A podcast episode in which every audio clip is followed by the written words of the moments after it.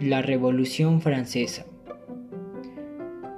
fue el cambio político y social más importante que se produjo en Europa a finales del siglo XVIII.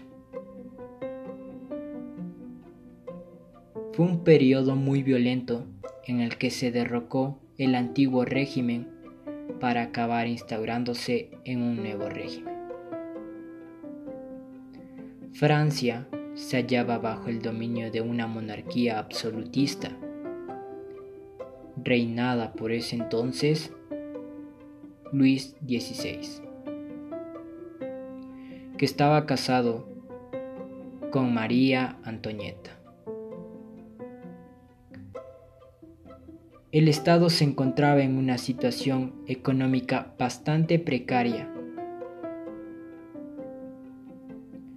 La sociedad francesa estaba compuesta por tres sectores sociales.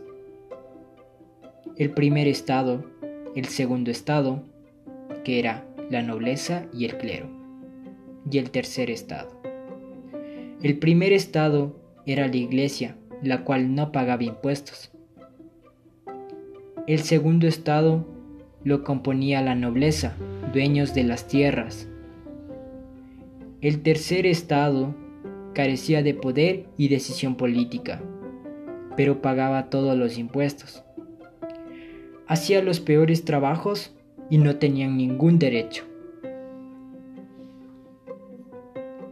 La nobleza y el clero reclamaban el voto por estamento, que les aseguraba la mayoría sin necesidad de lograr el consenso.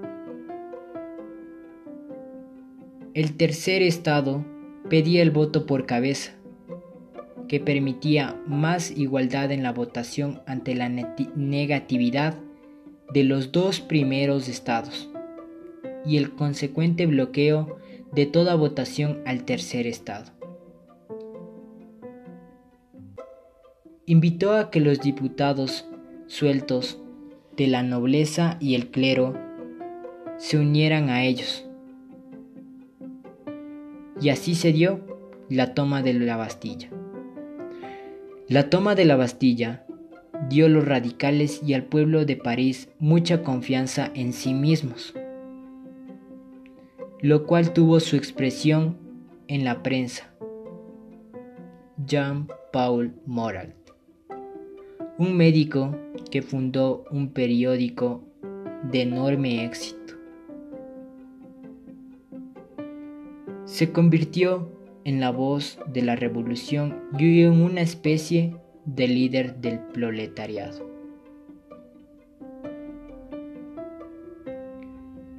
La Asamblea aceptó el nombre de la, de la Asamblea Constituyente. Entre los labores que llevarían a cabo la Asamblea Constituyente destacaban la aprobación de la Declaración de los Derechos del Hombre y el Ciudadano.